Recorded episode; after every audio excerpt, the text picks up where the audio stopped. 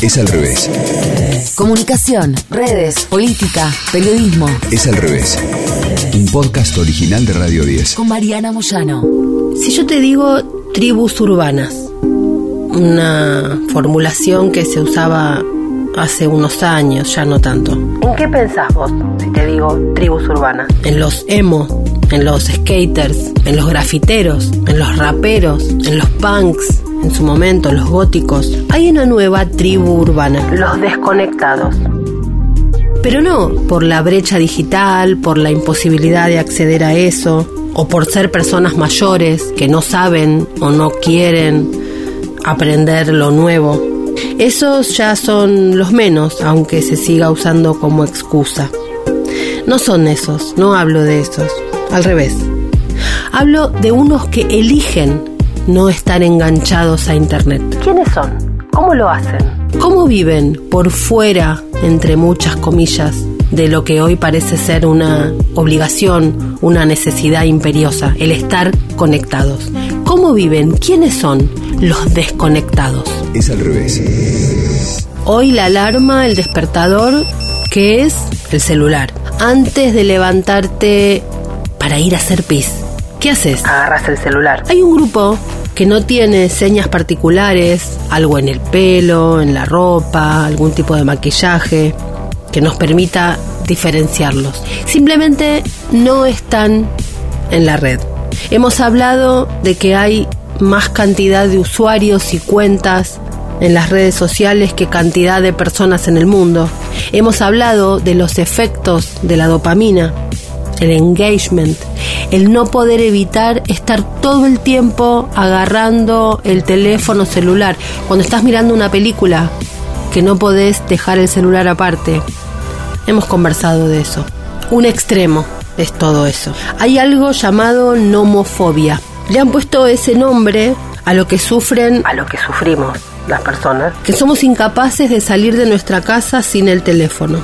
Algunos consideran a esta nomofobia la epidemia del siglo XXI, el no poder alejarse de lo que pasa en el celular. En el otro extremo están estos que se dan el nombre a sí mismos de desconectados. Son personas que no quieren contar su intimidad en las redes sociales, que no quieren perder tiempo buscando perfiles y leyendo lo que pasa en las redes sociales. Una vez, leyendo a una persona, le escuché decir algo muy importante. El problema de las redes sociales no es tanto lo que generan con lo que se dice, sino lo que se genera con lo que uno pasa a sentir. Estar en las redes sociales bien, de modo sano, es saber que estamos habilitando a una cantidad enorme de personas a meterse en nuestras cabezas. Hay quienes no pueden con eso y se vuelven adictos, influenciables, o están los medios que no pueden vivir sin leer lo que sucede en las redes sociales para luego replicarlo, o están los desconectados que directamente dan un portazo a todo eso y se van. Si tenés más de 35 o 40 años, y te digo teléfono Nokia, inmediatamente vas a irte a finales del siglo pasado, a inicios de este siglo, y vas a entender de qué te estoy hablando. Era la modernidad absoluta. Hace un par de años, es decir, casi 20 años después de aquel primer icónico Nokia, salió uno nuevo, una nueva versión del Nokia 3310 que fue uno de los más populares, como decíamos, a principios del siglo XXI. Este teléfono ahora fue reinventado con un diseño más actual y a un precio bastante más bajo que los smartphones. Se ha vuelto la nave insignia de los desconectados, que buscan solamente tener conexión para hacer llamadas y enviar SMS. Nostálgicos, deseosos de vivir desenganchados, otra forma de vida. ¿Quiénes son los desconectados? Es al revés.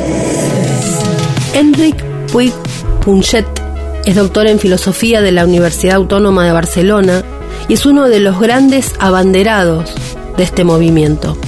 Es autor del libro La gran adicción, cómo sobrevivir sin Internet y no aislarse del mundo. Y ahí recoge los testimonios de personas como él que han decidido desengancharse. Dicen que no tanto por una visión nostálgica o por romanticismo, sino por salud. Sentía saturación, tras horas y horas navegando a la deriva, saltando de una página a otra sin ton ni son, viajando de un hipervínculo a otro, en apariencia haciendo de todo, pero en el fondo no haciendo absolutamente nada. Sentía que Internet me estaba esclavizando, que era una relación parasitaria, que afectaba toda mi dinámica familiar, dijo Punchet al diario El Mundo. Él es uno de los principales emblemas de este nuevo, relativamente nuevo movimiento. No se trata de ermitaños, de gente que se va a vivir atrás la sierra, de personas que se van a la montaña, de quienes eligen el campo para irse a cultivar. No, son personas urbanas que viven en ciudades digitales, solo que ellos han elegido desconectarse. En Francia, Abbas Media, una de las agencias líderes en comunicaciones, viene haciendo mediciones y establece que entre el 15 y el 20% de los franceses están desconectados, no por carencia, sino por elección. Ellos quieren darle la espalda a Internet, no buscan publicar sus vidas en las redes sociales y eligen no estar a disposición todo el tiempo. Claro, al no estar disponibles, aparece una primera satisfacción, una primera sensación de resguardo también un primer problema para los demás. Si no nos pueden encontrar, ¿cómo hacen para ubicarnos? ¿Eso debería ser un problema, una responsabilidad nuestra? ¿Deberíamos ir a contramano si queremos de todo el resto de la población?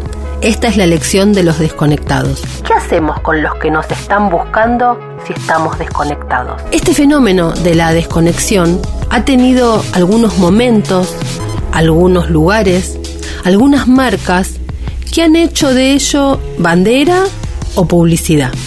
Bares donde se pone el cartel no hay wifi, charlen. Hoteles que hacen campañas de turismo indicando que no hay wifi. Los defensores del slow food, este movimiento que aboga por recuperar ritmos más pausados de vida. Ciertas escuelas como las Waldorf, en Estados Unidos por ejemplo, que prohíben a sus alumnos que usen las nuevas tecnologías. Allí van los hijos de los gerentes y ejecutivos de Silicon Valley, como los de Google o Apple que enseñan a sus hijos a vivir sin dispositivos, sin computadora, sin tablet, sin teléfono y sin televisión. Algunos escritores forman parte de este movimiento, Jonathan Franzen, Amelino Tom. ¿Quiénes son los desconectados? Porque también la pregunta es quiénes pueden darse el lujo de desconectarse por completo. En Europa, las mediciones indican que se trata de gente de entre 25 y 50 años universitarios en general, intelectuales, de clase alta, que pueden y tienen espalda para correrse de todo lo que pasa en Internet. Ellos saben que lo que ocurre en Internet de una u otra forma les va a llegar igual. La pregunta sería, las personas que no tienen ese nivel académico, de pertenencia, ese nivel social, ese nivel económico, ¿pueden darse el lujo de desconectarse? ¿Tienen la posibilidad de no estar enganchados, ya no como adicción, sino como necesidad, por ejemplo, laboral? otros que no pertenezcan a estos sectores sociales. En todo esto, por supuesto que aparece la discusión de si la vida digital forma o no parte de la vida real, un tema que ya ha remanido y sin embargo sigue siendo discusión. Como si lo que pasa en el mundo digital no nos ocurriera realmente.